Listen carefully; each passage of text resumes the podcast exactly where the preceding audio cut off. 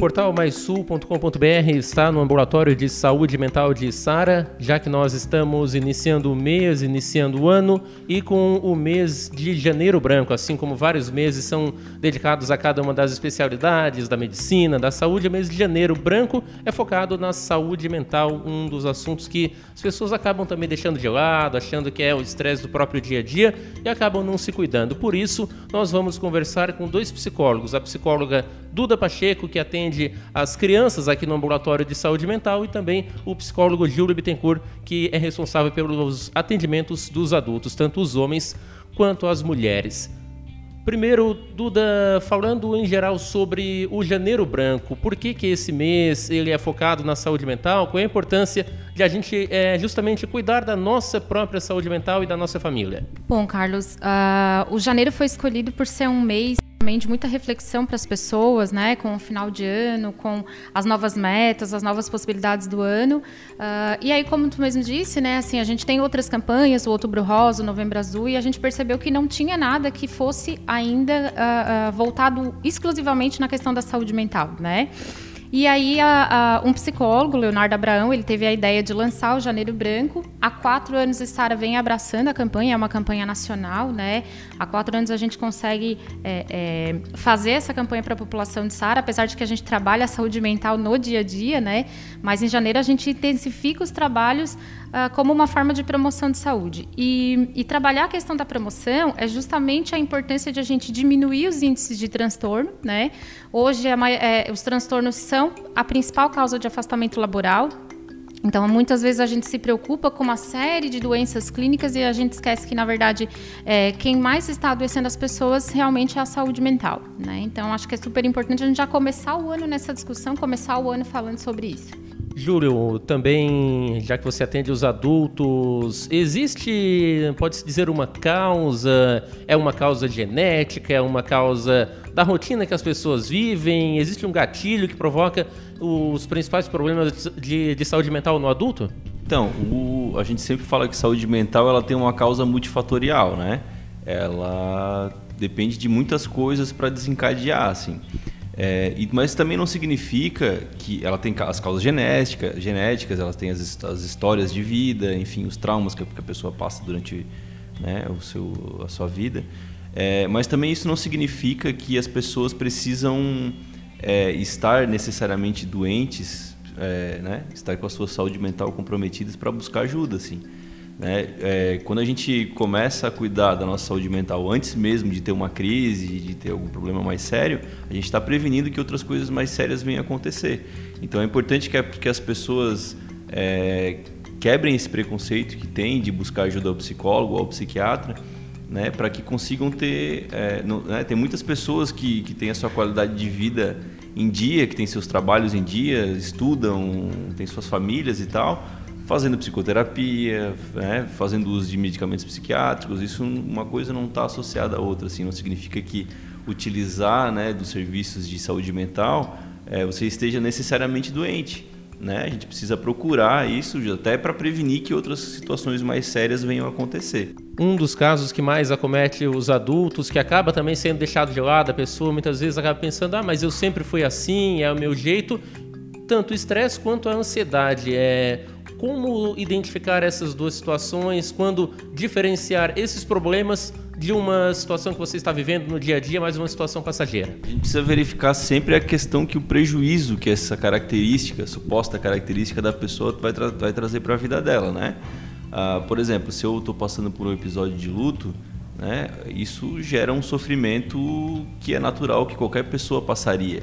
Né? Então a gente precisa avaliar o quanto que esse sofrimento está trazendo para a pessoa né? e o quanto e qual a intensidade desse sofrimento né? e o quanto que isso pode estar tá atrapalhando a vida dela assim né porque também né, a tristeza é um sentimento tão natural quanto a, quanto a alegria né então a gente precisa é, entender que isso também faz parte né mas também isso isso é, se ultrapassa a, a, os limites né do, do normal do sofrimento da pessoa é, a gente precisa ficar atento porque daí ela pode estar precisando de acompanhamento. Algumas pessoas passam por situações de sofrimento por conta própria, né? Por próprio, pelo próprio amadurecimento delas conseguem, mas tem pessoas que não, que ao passar por um determinado, uma determinada situação de sofrimento, de frustração, elas precisam de acompanhamento, né, para conseguir superar isso melhor.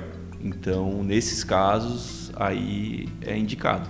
Duda, como é que funciona na criança? Aí é evidente que não é o próprio paciente que vai entender que precisa de ajuda e buscar esse atendimento por si próprio, mas que sinais que os pais podem identificar no caso de ansiedade ou mesmo é, entre as principais é, questões de saúde mental da criança? Ah, acredito que toda mudança de comportamento deve ser observada, né? A questão dos padrões uh, do comportamento, porque as crianças, as pessoas têm temperamentos muito diferentes, né? Então a gente não pode nem dizer assim, se a criança está calma, calma ou se a criança está agitada, porque tem criança que vai ser mais tranquila, tem criança que vai ser mais agitada, então isso vai muito do temperamento do, da pessoa mas o que está fora do padrão de comportamento daquela pessoa, né? Então, muitas vezes os pais, às vezes os professores também, que passam bastante né, tempo com a criança, começam a observar que tem algo, como o Júlio falou, né, causando prejuízo, causando sofrimento dentro da rotina dela.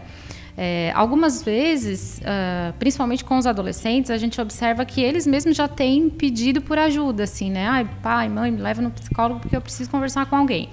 Então, a gente fica muito satisfeito de ver que talvez essa geração que vem vindo é uma geração que vem muito mais uh, uh, tranquila com relação a isso, assim, né? Sem tantos preconceitos, sem tantos. É, é... Eu, eu, lembro que há um tempo atrás, quando eu ia nas escolas, às vezes fazer palestra e tinha paciente meu, eles ficavam se escondendo, assim, né?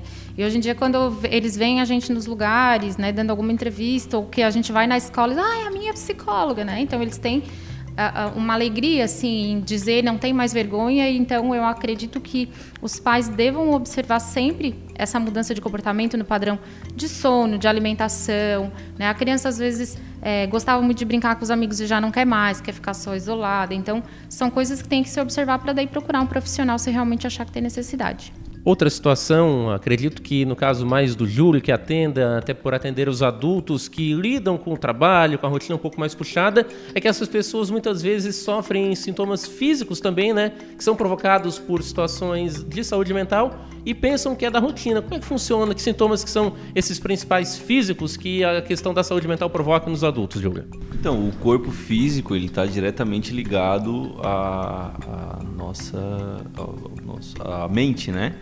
Uh, por exemplo, quando a gente sente medo, a gente sente um frio na barriga. Quando a gente fica ansioso, a gente fica com uma dor no peito, né? Quando às vezes a gente está por uma situação assim de muita ansiedade, a gente tem vontade de ir no banheiro, né? Então assim, a, a, as nossas emoções elas estão diretamente ligadas ao nosso corpo físico, assim. Então situações mais é, mais intensas ainda dessas é, como essas, elas podem levar a, a problemas físicos também, de ordem física, né? Por exemplo, a gastrite, ela está quase sempre associada a uma condição psicológica, de estresse, né? Ah, como a gastrite está ligada ao estômago, às vezes pode estar tá ligada a questões simbólicas, como por exemplo, é, não estar digerindo bem alguma situação da sua, da sua vida, né? Então, é, na psicoterapia a gente consegue interpretar melhor esses sinais que o corpo é, traz, né? É como se fosse aquele o painel do carro, né? Quando acende uma luzinha ali, a gente não fica atento que tem alguma coisa errada com o carro. Então esses sinais físicos também podem indicar isso, assim, que é como se fosse uma um sinal que o corpo está dando. Só que muitas vezes a gente prefere é, desligar a luzinha do que tratar o problema do carro, né? Então a gente precisa tratar o problema do carro para daí a luzinha desligar e não desligar só a luzinha do carro e fazer de conta que o problema não existe. Como é que funciona na questão dos homens? Porque as mulheres, não só na saúde mental, mas em todas as especialidades, tanto da própria psicologia, da medicina, têm esse hábito já há muito tempo de procurar o atendimento, de cuidarem mais da própria saúde. Os homens, enquanto isso, até pela necessidade de, de prover o lar, que hoje já está mudando, mas também ainda tem isso de o homem é forte, o homem não sofre. Como é que é, é para o homem quando ele vem procurar o psicólogo? Ele vem por conta própria? Ele vem porque é, a família indicou, porque a família disse que ele estava precisando? Como é que funciona na maioria dos casos? Então, é, até pela cultura machista que existe na nossa sociedade, os homens realmente têm uma dificuldade maior em contactar com seus sentimentos, assim, né? Tem aquela frase que a gente escuta desde sempre que o homem não chora, né? E o que é um, né? É, inclusive essa, isso que tu acabou de falar assim de que ah não, o homem é forte, né? Como se ser forte significa não chorar, significa não sentir.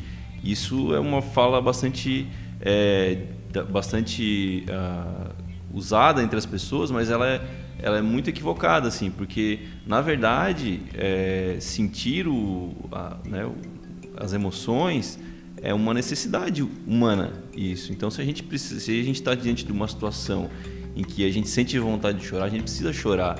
Não significa ser forte. Na verdade, a gente acaba se, se, se posicionando muito mais como uma pessoa frágil quando a gente tem medo de chorar. Isso é uma fragilidade, né? Na verdade, não uma força. Né? A força é quando a gente passa pelos, pelas situações de adversidades, né? E aí a gente consegue superar aquilo, chorando, ou não, né? Mas que a gente consiga sentir aquilo, né? Aquela situação na sua essência, como deve ser feito, assim, né? E não evitar que isso aconteça.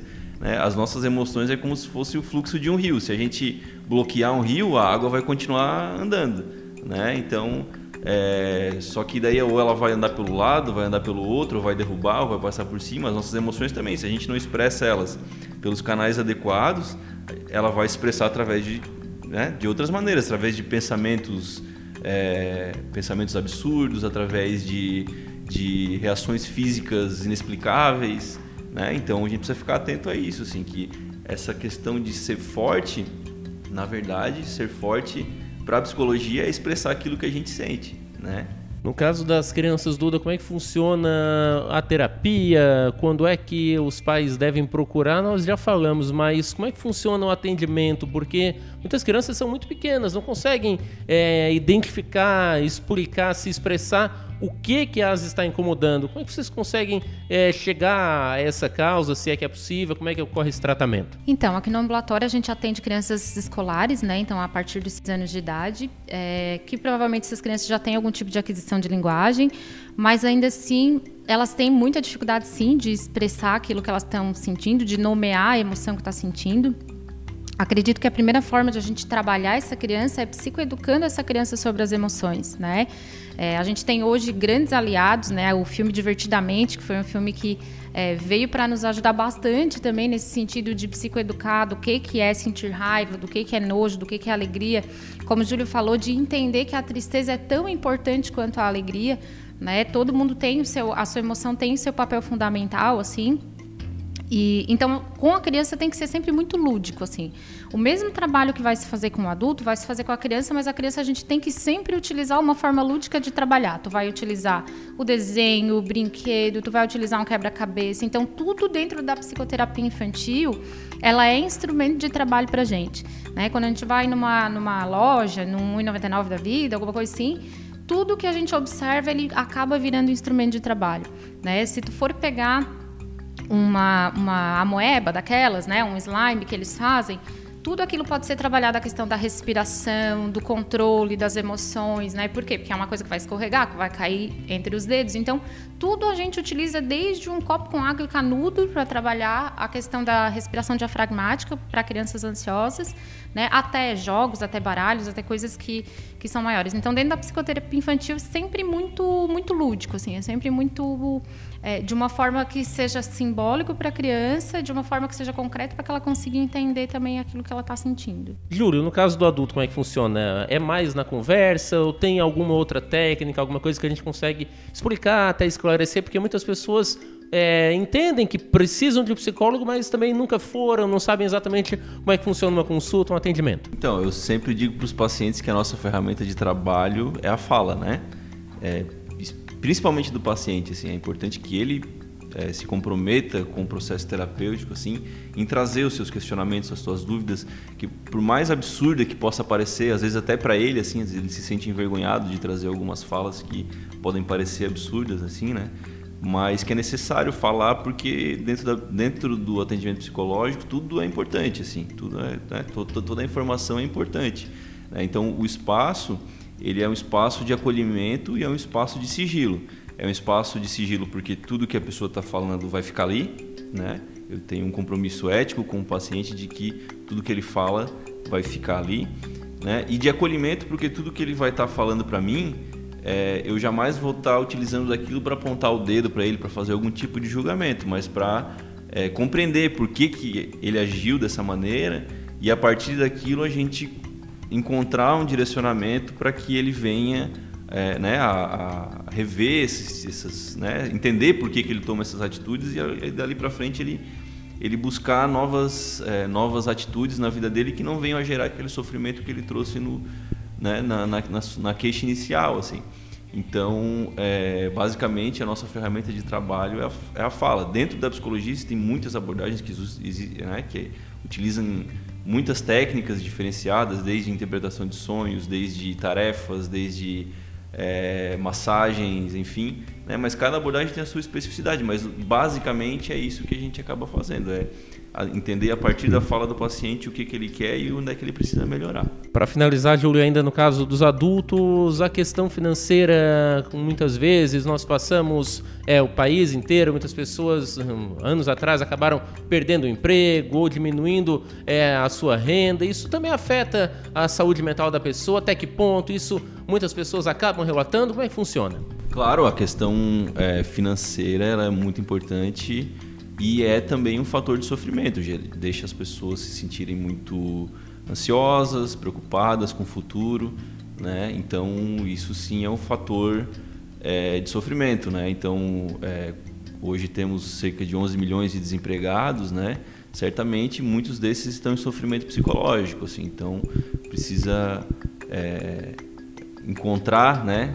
Saídas assim, por isso que é, programas governamentais de geração de emprego também acabam contribuindo diretamente com a saúde mental das pessoas. Está certo, Júlio, muito obrigado. Como é que funciona, só para a gente é, explicar e encerrar nossa participação aqui no Portal Mais Sul, o atendimento para o adulto? Ele pode vir por conta própria até o ambulatório, ele precisa passar primeiro pela rede básica, pela unidade do seu bairro?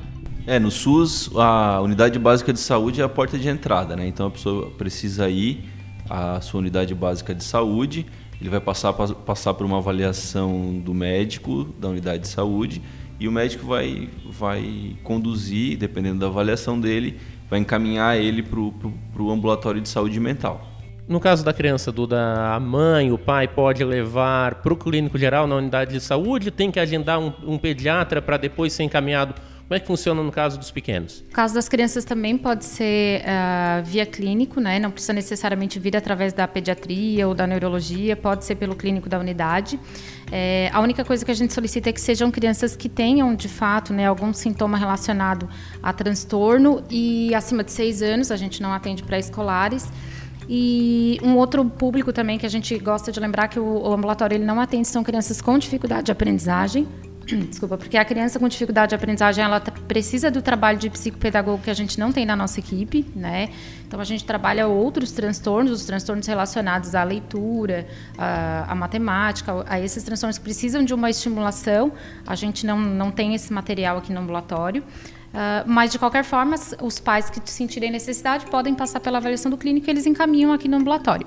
Os psicólogos, eles pegam a, o encaminhamento da unidade e agendam diretamente aqui no ambulatório. A psiquiatria agenda pela unidade de saúde porque vem pelo sistema CISREG, daí quem agenda é a enfermeira. Está certo, agradecemos a psicóloga Duda Pacheco, ao psicólogo Júlio Bittencourt, que atendem respectivamente as crianças e também os adultos. Além dos adultos, é claro, a terceira idade, afinal também são adultos e também devem cuidar e muito da sua saúde mental os nossos idosos. As informações direto do ambulatório de saúde mental de Sara no portal portal maisul.com.br.